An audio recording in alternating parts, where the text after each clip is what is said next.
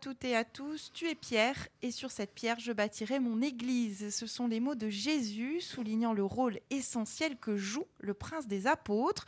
Aujourd'hui encore, les papes sont désignés comme ses successeurs. Cardinal Boustillot, bonjour. Bonjour. Merci d'être avec nous pour cette émission. Alors, si vous le voulez bien, Éminence, j'aimerais qu'on échange cette semaine sur Saint-Pierre. Avec tout d'abord, que sait-on de ses origines, de son enfance, enfin de sa vie avant sa rencontre avec Jésus En fait, du CV de Saint-Pierre jusqu'à sa rencontre avec Jésus, on connaît peu de choses. Voilà, on sait qu'il avait une famille, puisque Jésus, dans l'évangile de Marc, a guéri sa belle-mère, mais on connaît très peu de choses de sa vie. Comme il arrive souvent dans les évangiles, on connaît les personnalités et on connaît la mission à partir de la rencontre avec Jésus. Et on connaît moins de euh, la vie familiale et professionnelle, à part certains apôtres, comme Pierre, on sait qu'il était aussi pêcheur, on connaît le côté professionnel un peu léger, il était pêcheur, Jésus est passé dans sa vie, et voilà, mais on connaît très peu de choses. Alors, un mot sur euh, la rencontre avec Jésus, euh, comment s'est-elle déroulée, que doit-on en retenir? Jésus passe dans sa vie, comme il arrive souvent dans la tradition euh, des évangiles, c'est quelque chose d'absolument magnifique de voir que Jésus, au début de sa mission, passe dans la vie de certaines personnes. Et quand il passe dans la vie de certaines personnes, il a un regard et il a une parole. On peut imaginer le charisme, la puissance du regard et de la parole de Jésus. Et Pierre n'est pas indifférent à ce que Jésus dit, à ce que Jésus propose. Et on voit dans les évangiles que parfois il y a un dialogue avec euh, les personnes, parfois il y a un impératif. Venez derrière moi, je ferai de vous des pêcheurs d'hommes. Donc Jésus passe dans la vie des personnes pour leur dire, voilà, j'ai un projet pour vous, une mission pour vous, et on peut imaginer la force, comme je disais, de son regard et euh, de sa personne, mais on peut imaginer aussi la docilité de Pierre, la docilité des apôtres. C'est-à-dire, face à cet appel, ils disent pas non. Ils sont touchés, ils sont imprégnés par sa force et ils le suivent. C'est Jésus qui a choisi Pierre ou c'est Pierre qui a répondu à l'appel de Jésus ou les deux? Ben, Les deux finalement. Donc Jésus appelle. Jésus n'impose pas. Jésus appelle.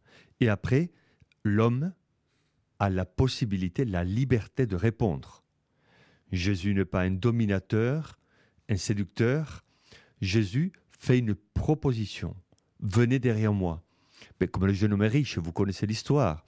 Si tu veux être parfait, viens derrière moi. Et il s'en alla tout triste. Donc Jésus, dans son appel, n'impose pas. Il a une force, certes. Il a un projet, certes. Mais il n'impose pas une mission. Pourquoi avoir choisi euh, Pierre, un simple pêcheur finalement? Parce que justement, déjà, Jésus, quand il appelle les disciples, il fait quelque chose d'original il va pas à la synagogue, il va pas au temple. Peut-être nous, avec notre déformation, si on veut quelqu'un pour l'église, on va aller dans les paroisses, dans les églises, on voit quelqu'un d'église, entre guillemets. Et là, Jésus, au lieu d'aller vers euh, euh, les pharisiens, les scribes, vers le clergé de l'époque, à la synagogue ou au temple, ben, il va prendre des hommes qui sont sans doute euh, croyants et pratiquants, mais ne sont pas peut-être des piliers. Ils n'habitaient pas au temple ou à la synagogue. Voilà, des sont, euh, ils font leur travail, Jésus passe dans leur vie et les appelle. Pourquoi il appelle? Moi, je pense que Pierre a quelque chose de, proche avec nous. Voilà, c'est pas une grenouille de bénitier, ce n'est pas non plus un, dangereux euh, protestant, mais c'est quelqu'un qui, voilà, qui vit sa vie avec sa famille, avec son travail. Sans doute à l'intérieur, il a une aspiration profonde. Et Jésus l'appelle à vivre une aventure nouvelle et il accepte. Donc voilà, quand on prend Pierre, ce n'est pas le, pur, le parfait, il a tout fait, euh, voilà, sans aucun problème, il a réussi en tout, le premier de la classe. Non, il a eu ses forces, il a eu ses failles, mais il a répondu avec son humanité. Alors justement, que retenir euh, du personnage de Saint-Pierre Quelles sont euh, ses principales qualités? Ben, C'est quelqu'un de, d'honnête, donc il suit Jésus. Il est entier, on le sait, un peu impulsif, mais c'est quelqu'un qui est capable de dire les choses avec beaucoup de clarté. Tu es le Christ, le Fils du Dieu vivant. Il fait sa profession de foi. Donc il est solide à ce niveau-là. En même temps, il a ses failles.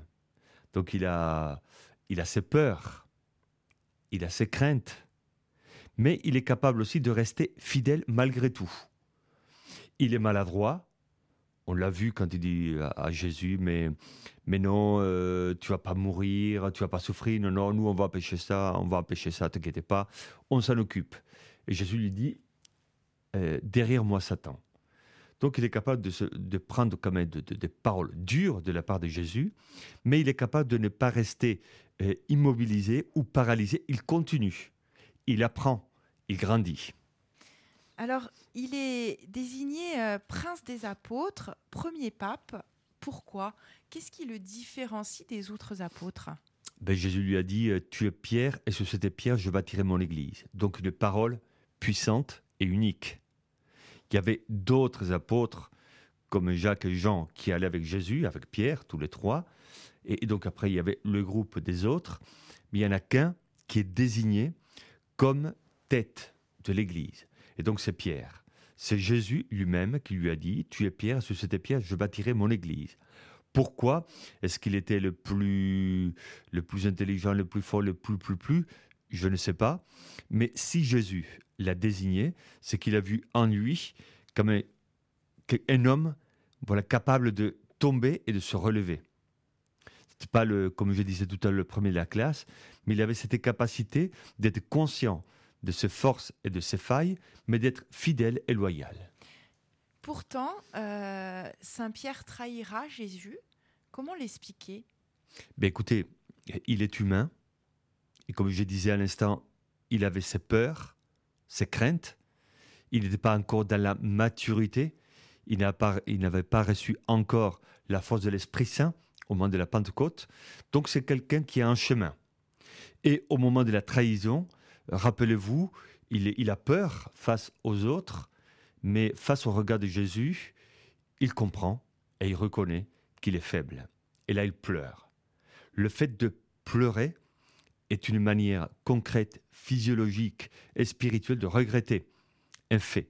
Donc, il est capable de dire j'ai mal fait, mais il reprend sa vie, il reprend son chemin, il, euh, il se remet debout et il continue sa mission. D'autres auraient pu dire, ben, ça y est, c'est fini, je l'ai trahi. Non, chez les chrétiens, il y a toujours un principe de rédemption et pas de, euh, de désespoir. Donc Pierre continue sa mission avec sa faiblesse et conscient de sa faiblesse. Alors, c'était un peu la question que j'allais vous poser. Jésus lui pardonne et, a, entre guillemets, le, le récompense, si on peut dire. Comment le comprendre? Écoutez, parce que Jésus connaît la nature humaine. Il connaît la nature de ses disciples. Et le propre de Jésus, c'est de pardonner. Euh, Jésus est venu pour sauver le monde. Si nous étions tous des purs et des parfaits, tout irait bien. Mais Jésus a la capacité de dire, écoute, toi tu es faible, tu as tes fragilités, mais tu as des talents aussi. Mets en valeur tes talents.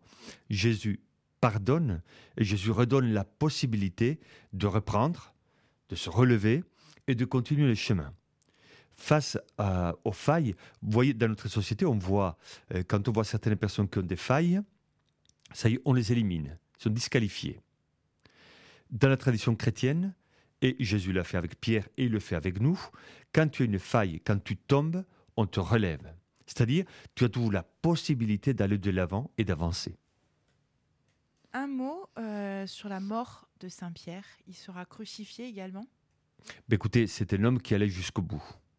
Je pense qu'au-delà de son parcours et de son CV, malgré ses fragilités et malgré ses trahisons, comme nous l'avons dit, c'est un homme qui va donner sa vie pour le Christ. Il va prêcher, il va annoncer la bonne nouvelle, il va créer des communautés, il va unifier les communautés et surtout à la fin, il va donner sa vie. Donc ce n'est pas quelqu'un qui fait semblant ou il triche pas. Il est fragile, mais quand même, il a cette force d'aller jusqu'au bout et il sera crucifié lui aussi, et il mourra comme Jésus. Et moi, je trouve que ce qui est magnifique pour nous, c'est le témoignage d'une vie donnée jusqu'au bout. Et, à la fin, le dernier mot pour Pierre, voilà, c'était mot d'amour. Il donne sa vie pour son Christ, pour le Seigneur. Celui qu'il a appelé au bord du lac, voilà, il est là pour l'attendre au bord de la vie éternelle pour lui dire Viens, rentre à la maison de ton maître. On l'oppose souvent à Saint Paul. Pourquoi? Opposé, peut-être c'est pas le terme. Il y a des différences. Parce qu'en fait, bon, Pierre, il vient du judaïsme. Et Pierre, il va s'adresser surtout euh, aux juifs. Paul, lui aussi, vient du judaïsme, mais il va s'adresser surtout aux païens. Alors, il n'y a pas d'opposition. Il y a une parfaite complémentarité. C'est-à-dire, il y a de la différence, parce qu'ils sont capables de parler d'une manière franche, virile, parce que parfois ils se parlent entre eux et ils sont assez très clairs dans la manière de parler, mais il n'y a pas d'opposition, il y a de la complémentarité. Pierre, il va rassurer l'Église, il va viser l'unité, Paul va évangéliser, il va sortir vers les périphéries et vers les païens. Donc c'est une belle, une belle complémentarité pour le bien de l'Église. Alors, quel rôle, si on peut savoir, hein, euh, joue Saint Pierre aujourd'hui? Alors, on dit souvent que c'est lui qui a les clés du paradis, par exemple. Ben, c'est la tradition, il a les clés du royaume. Euh, voilà, tu es Pierre, sur cette pierre je bâtirai mon église. Donc euh, voilà, Pierre, il a les clés du paradis, on le représente comme ça. Mais voilà, Pierre, comme celui qui, nous, qui a unifié l'église, créé l'église, et il a, il a mis la base d'une nouvelle Église après la mort de Jésus. Il a renforcé ses disciples, les disciples de Jésus. Il a donné de l'élan. Il a été audacieux pour envoyer les disciples un peu partout. Et finalement, donc, euh, c'est quelqu'un qui a les clés pour nous dire, ben voilà, moi j'ai fait ma part, je suis allé jusqu'au bout. Toi aussi, avec ta vie, avec ton parcours, tu peux aller jusqu'au bout, tu peux donner ta vie, et comme moi, tu peux rentrer au paradis. Justement, euh, quand et pourquoi euh, le prier, l'invoquer? Ben, écoutez, moi je pense qu'il faut le prier. Moi, en ce moment, par exemple, vous voyez, où il y a beaucoup de tensions dans l'église, on se pose des questions, euh, il y a des risques de division. Moi, je pense que c'est maintenant qu'on va, et qu'il faut prier Pierre. Bientôt, c'est la chair de Saint-Pierre, donc l'autorité de Saint-Pierre, ce mois de février. Donc, il est important de le porter dans la prière pour l'unité de l'église pour la fidélité de l'Église et pour la fécondité de l'Église. C'est alors qu'il faut se tourner vers lui, parce qu'il aura la... Et pour nous les évêques, ou pour les prêtres, quand on a des, des responsabilités aussi, en tout cas pour moi personnellement, je crois qu'il est important de lui dire donne-moi la force, donne-moi la fidélité, donne-moi la fécondité, donne-moi d'aller jusqu'au bout dans mon ministère. Voilà, Pierre celui qui intercède pour que l'Église soit solide. Alors enfin, justement, on dit des papes qu'ils sont ses successeurs.